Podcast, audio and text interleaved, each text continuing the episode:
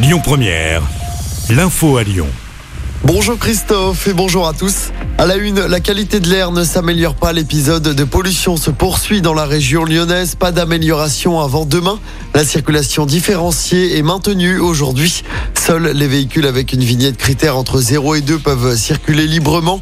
À Lyon, Villeurbanne et Caluire, la vitesse est toujours réduite de 20 km heure. Sur les axes où la vitesse est normalement limitée à 90 ou plus, le ticket des TCL est toujours disponible ce mardi. Un ticket à 3 euros pour circuler librement toute la journée sur le réseau. Notez que des mesures sont mises en place ce mardi pour le secteur industriel et le BTP. Les travaux de démolition et de terrassement sont notamment suspendus. Des cabinets de médecins libéraux de nouveau fermés pendant 24 heures. Nouvel appel à la grève des médecins libéraux et des SOS médecins. Ils réclament notamment la revalorisation de la consultation de 25 jusqu'à 50 euros. Une manifestation est organisée à Paris cet après-midi. La proposition d'une hausse d'à peine 1,50 euro de la consultation de base a été vécue comme, je cite, une provocation par les médecins. Dans l'actualité à Lyon, l'enquête avance après le meurtre révélé par TikTok. Les faits s'étaient déroulés dans un appartement situé quai il y a une dizaine de jours. On apprend qu'un troisième suspect a été mis en examen et écroué dans cette affaire. Un homme originaire de Villeurbanne. Il s'était rendu à la police le week-end dernier. Il s'agirait du propriétaire du compte TikTok.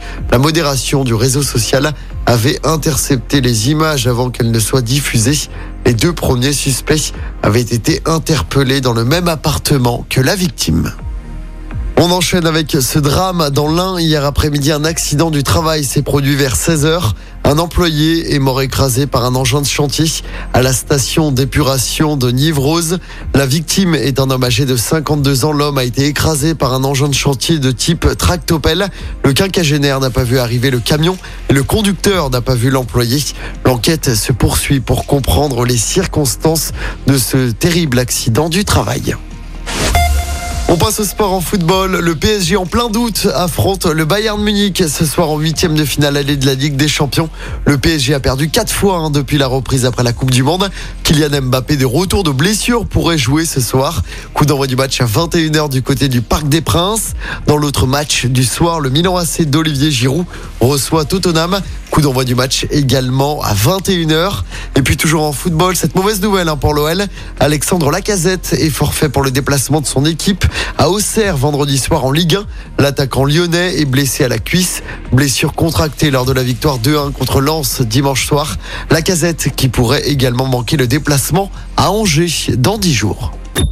Écoutez votre radio Lyon Première en direct sur l'application Lyon Première, lyonpremière.fr et bien sûr à Lyon sur 90.2 FM et en DAB+. Lyon Première